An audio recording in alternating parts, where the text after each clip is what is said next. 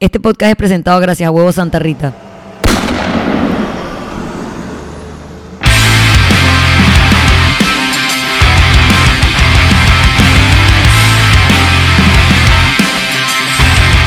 Bienvenidos al episodio número 75 de Bulletproof Mindset Podcast. Me estoy preguntando a mí misma de qué mierda hablaré cuando llegue al 175, porque espero llegar.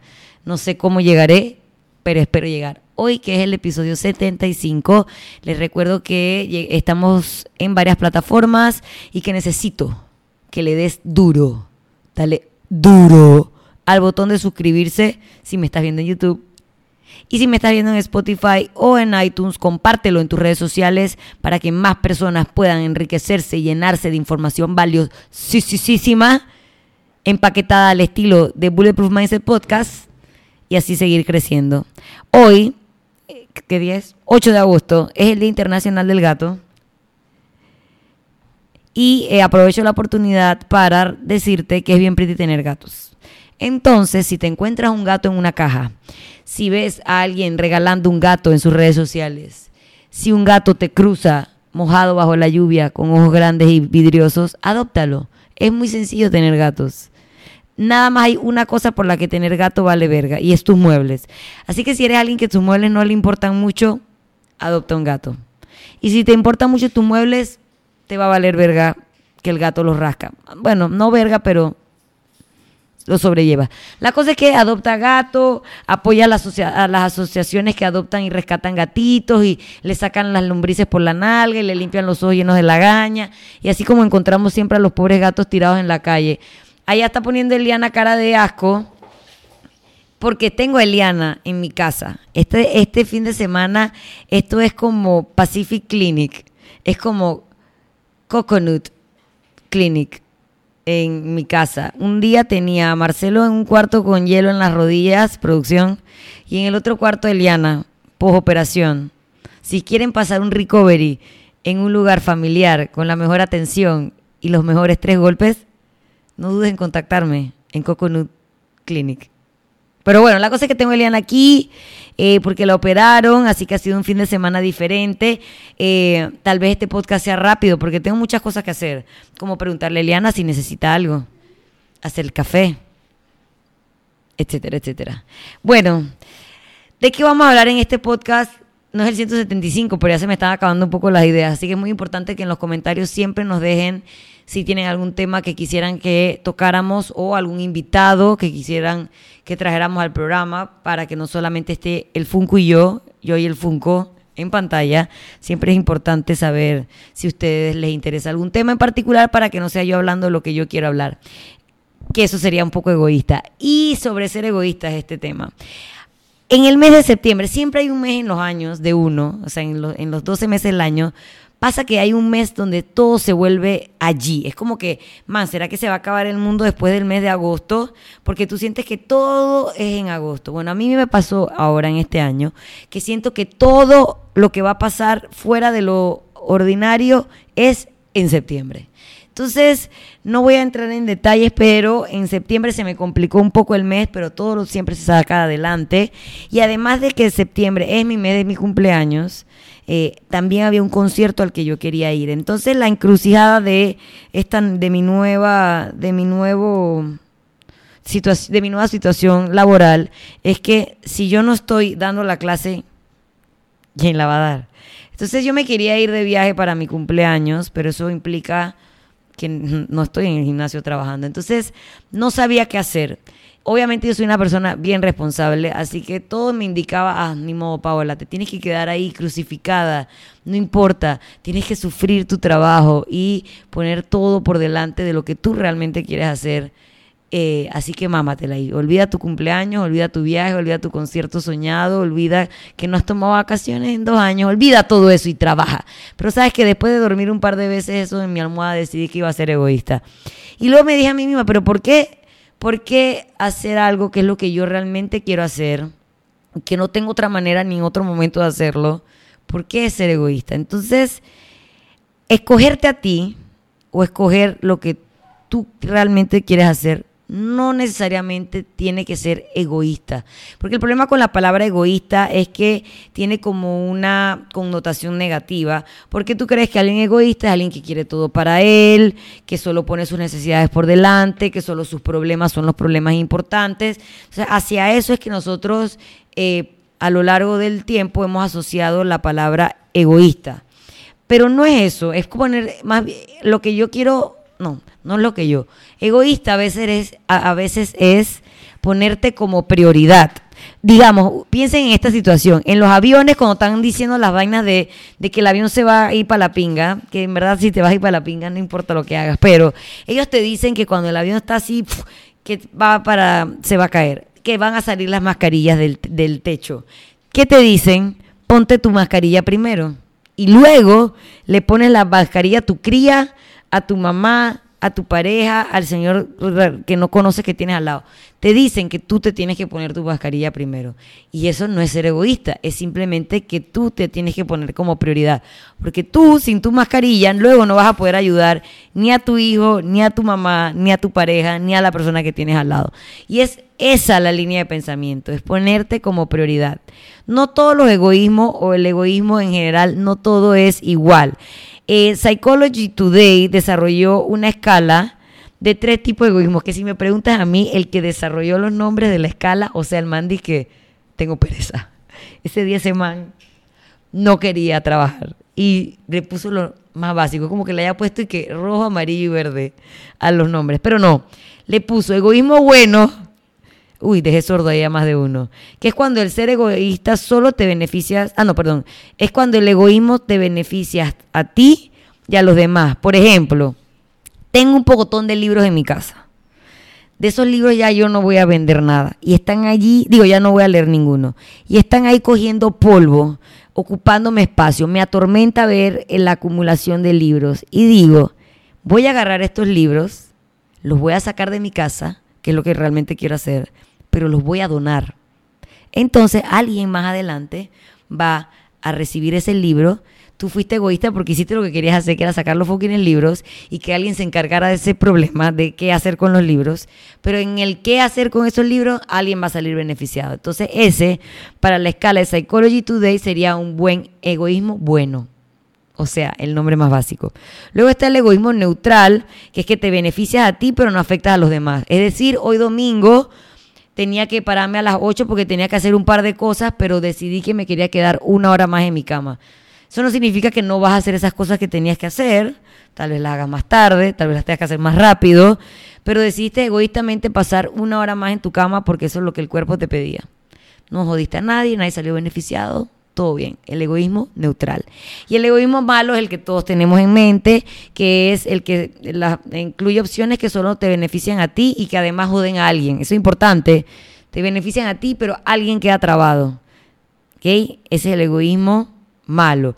Es decir, voy a decirle a alguien que yo lo ayudo, pero en verdad yo no lo voy a ayudar, yo estoy asumiendo que alguien más lo va a ayudar y yo quedo bien y no sabemos la otra persona cómo vaya a quedar. Ese es el egoísmo malo. Entonces, esta es una manera muy sencilla como de poder discernir cómo manejar nuestro egoísmo o cuándo ser egoístas y cuándo no. ¿Por qué es tan importante eh, saber qué es lo que queremos? Porque en verdad, obviamente, para sobrevivir en este mundo en el que, en el que vivimos, tenemos que conocernos, saber qué queremos para nosotros, conocer nuestras fortalezas, nuestras debilidades y nuestra capacidad de tomar decisiones. Porque si eres alguien que se ha dedicado a que durante toda la vida la gente alrededor es la que decide por ti, es la que dictamina qué planes vas a tener, es la que dictamina si vas o no vas a ir a un lugar, porque no lo haces tú porque tú quieres hacerlo, sino porque sientes la presión de decir voy a hacer esto o sí voy a hacer esto porque alguien más te lo dice. Nunca vas a saber en verdad qué es lo que tú quieres.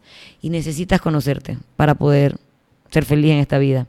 Entonces, no podemos estar constantemente como que tomando nuestras decisiones en base a lo que los demás dictaminen o, que, o quieren que hagamos porque nunca vamos a saber qué es lo que hubiéramos hecho nosotros realmente en una X situación. Es decir, eh, esto me pasa todo el tiempo. Mi hermana me invita a comer almorzar un día de semana. Yo, debe, yo digo, ay, verga, pobrecito, tengo rato no veo a mi hermana. Pero es que en verdad a mí me gusta comer en mi casa, por las razones que yo tengo. Porque me gusta pesar mi comida, me gusta comer bien de lunes a viernes, porque así el fin de semana no estoy tan estresada. Entonces, a veces, en vez de yo hacer lo que yo quiero, que es quedarme en mi casa comiendo que brócoli, arroz integral y lo que sea que tenga que comer ese día, digo que sí y voy como refunfuñando en el carro. Y eso está mal, porque al final tú deberías querer ir a esa, reunión o a ese almuerzo, porque realmente quieres ir a ver a la persona. Y si en verdad quería comer en mi casa, lo que de manera asertiva debía haber hecho para que las dos personas saliéramos beneficiadas era, fulana, en verdad tengo ganas de verte, pero no tengo ganas de salir a comer en la calle. Podemos comer los dos juntos en mi casa y así te veo y yo también soy feliz con mi comida. Eso sería algo asertivo. Eso no es ser egoísta. Dos personas, las dos personas van a salir beneficiados. Tu amigo que te quería ver o tu hermana, en mi caso, que siempre la, me quiere invitar a comer los días de semana, saldría feliz porque efectivamente nos vamos a reunir y yo también saldría feliz porque no tengo que ir a comer a un lugar donde no quiero ir a comer, a pesar de que ama a mi hermana y ambos estamos saliendo satisfechos. Eso sería un egoísmo neutro, maravilloso. Digo, perdón, un egoísmo bueno. Así que no es que tienes que decir que sí e ir amargado a comer a donde no querías ir a comer, simplemente de manera asertiva, que es lo más difícil. Eso es como que hay que ser lógico y ser lógico es bien difícil. Ser asertivo es muy difícil, porque lo que normalmente uno hace para no incomodar a la otra persona es simplemente decir, dale, vamos a hacer ese plan que no quiero hacer. Y vas amargado y no tienes por qué ir amargado. Si tú lo que quieres comer en tu casa, plantéalo y listo. Entonces es muy importante tener muy claro qué es lo que uno quiere para poder entonces saber cómo ser egoísta, digamos. Eh, y que no es, ser, no es el egoísmo malo, es este egoísmo donde te escoges a ti como prioridad o, te, o eliges lo que tú realmente quieres hacer como prioridad, que es lo que estamos buscando.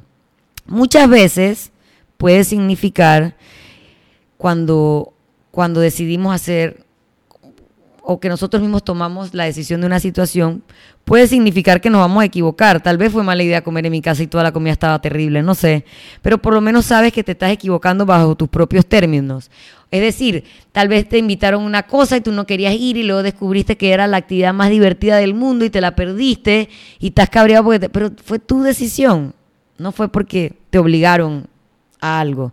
Entonces es estás por lo menos determinando tus propios términos. Y eso es súper importante y eso es algo que necesitamos en nuestra vida para no vivir todo el tiempo complaciendo a los demás sin complacernos a nosotros. Porque normalmente estamos como muy enfocados en, estar preocupados por lo que los demás van a sentir, por lo que los demás van a pensar, por cómo los demás se van a sentir en esta situación. Y no, y no, o sea, esa siempre es nuestra primera forma de tomar la decisión y no es nunca eh, como yo me voy a sentir, si yo quiero ir, si es lo que yo necesito.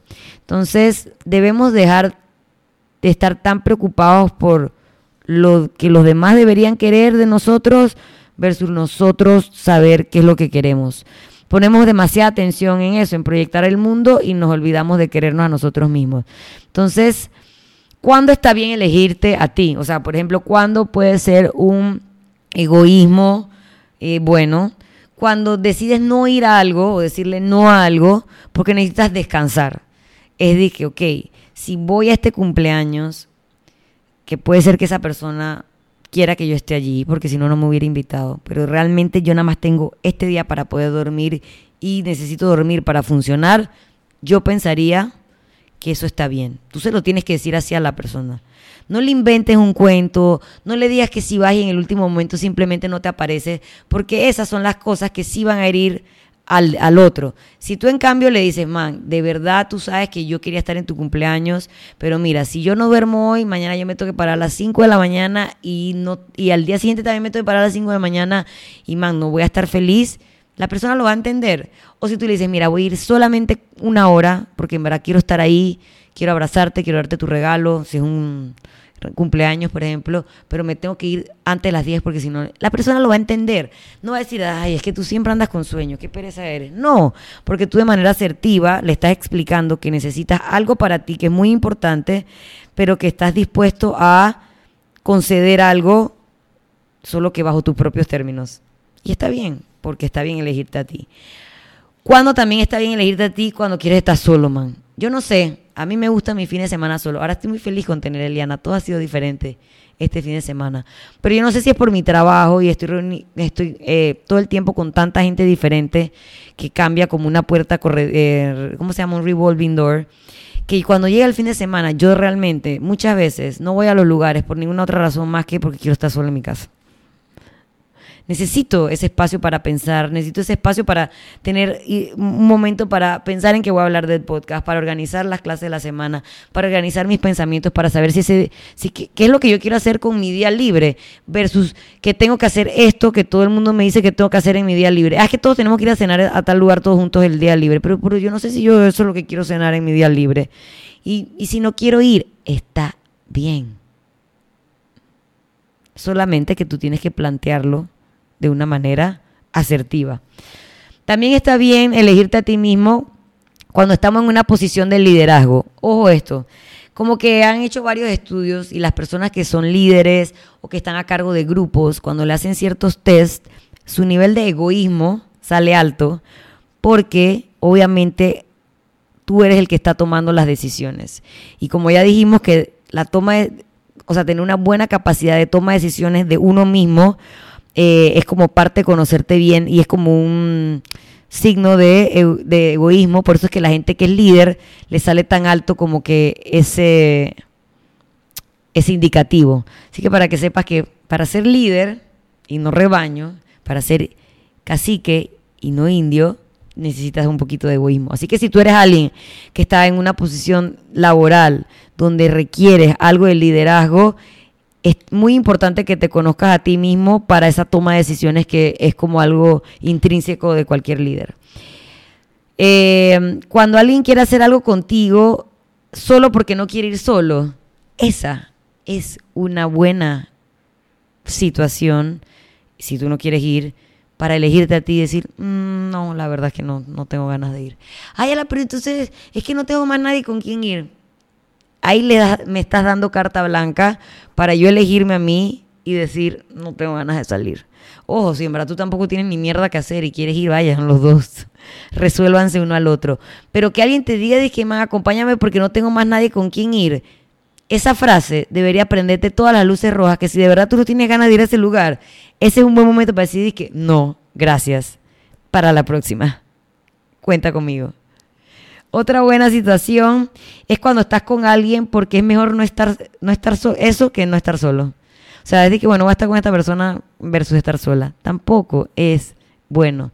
Si alguien no es como consistente con su afecto, eh, tú tienes como que todo el derecho para ser egoísta y ponerte siempre primero. El problema es que la gente que está atrapada en esa situación tiene como que varios problemas de autoestima y le cuesta mucho conocerse a sí mismo y no es muy asertivo. Así que esa gente que está en ese punto número 5 probablemente nunca diga que no. Pero señores, si ustedes son ellos, sepan que en algún momento está muy bien decir que no.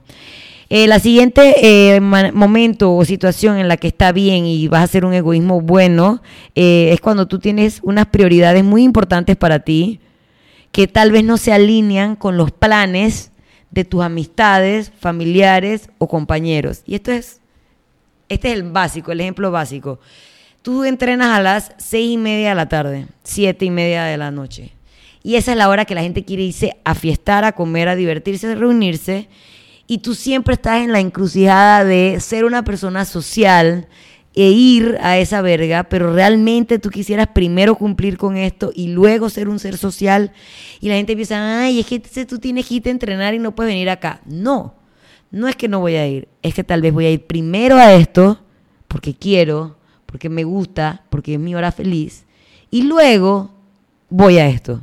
Tal vez vaya a esto menos tiempo, tal vez vaya a esto y no tome, tal vez vaya a esto y yo no sea lo que tú estabas esperando que yo fuera, pero yo necesitaba cumplir con esto. Entonces, cuando tus prioridades no se alinean con las prioridades del grupo, del conjunto, está bien que tú digas que no, tomes en cuenta tus prioridades y luego evalúes el resto de la situación.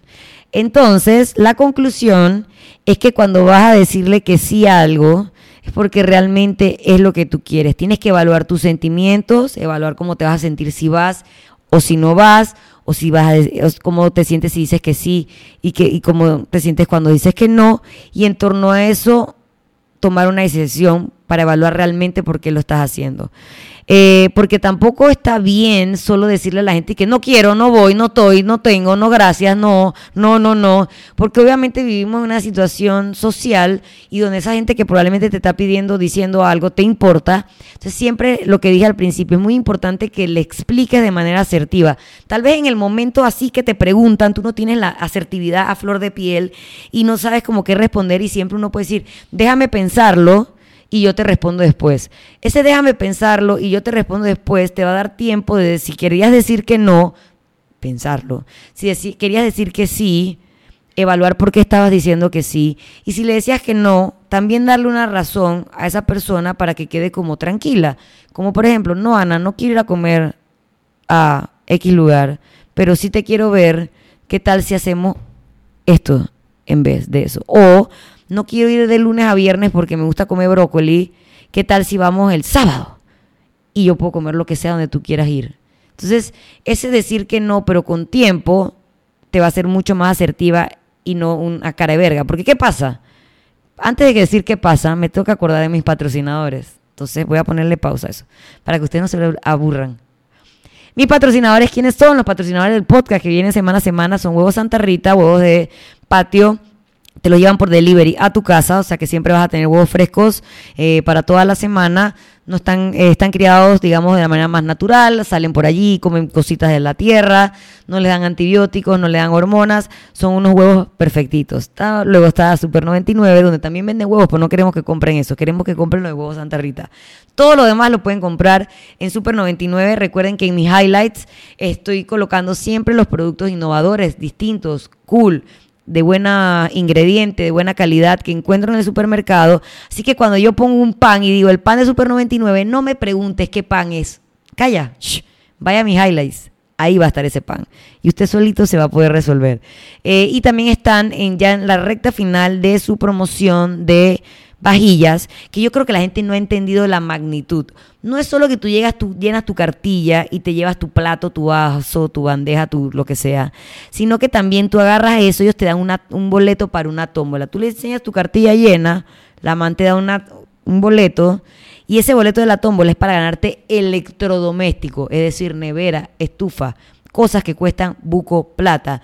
Si con eso tú participas en la tómbola, también te puedes llevar el plato, pero tal vez te puedes llevar una nevera, una estufa, etcétera. Entonces, no olviden que todavía están a tiempo para participar en esa tómbola, así que si tienen un poco de cartillas ahí llenas, que ya no quieren más platos, canjenlas por los boletos de la tómbola. Y por último, el Hotel Milán, un hotel ubicado en el Cangrejo, atención familiar, personal, casi como la del hospital Coconut Clinic que ha recibido Eliana durante su estadía aquí.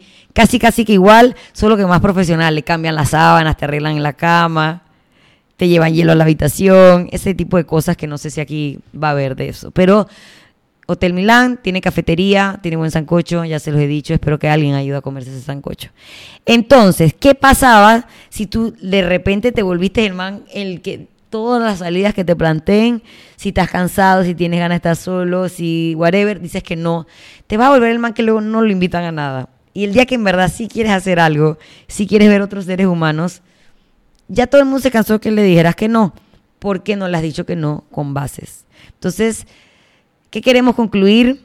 queremos concluir que lo que haga, sea que nosotros hagamos, a las cosas que le digamos que sí, sea porque auténticamente sea lo que nosotros queremos y que no estemos sucumbiendo a una presión de alguien más o que estamos sucumbiendo a la, y cómo se va a sentir la otra persona si le digo que no, que no estés poniendo o no estés anteponiendo los sentimientos de los demás ante los tuyos propios, porque al final tú eres el único que se va a cuidar, que está como a cargo de tu propio, de tu propio felicidad, de tu propio bienestar, de tu propio well-being.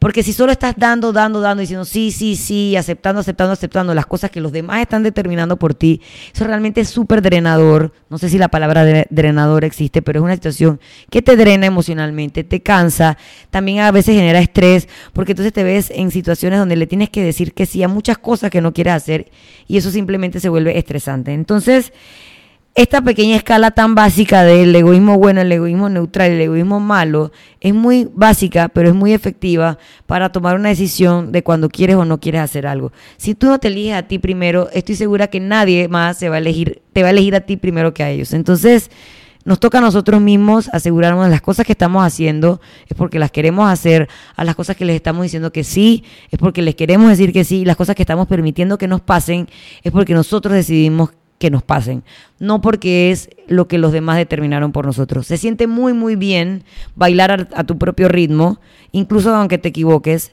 se siente bien. Así que si eres de esas personas que tiende a estar más de los cistas y no de los noístas, te recomiendo que un día solamente pases al otro lado y te des cuenta que también es muy satisfactorio, tal vez más satisfactorio que solo decir que sí por los demás.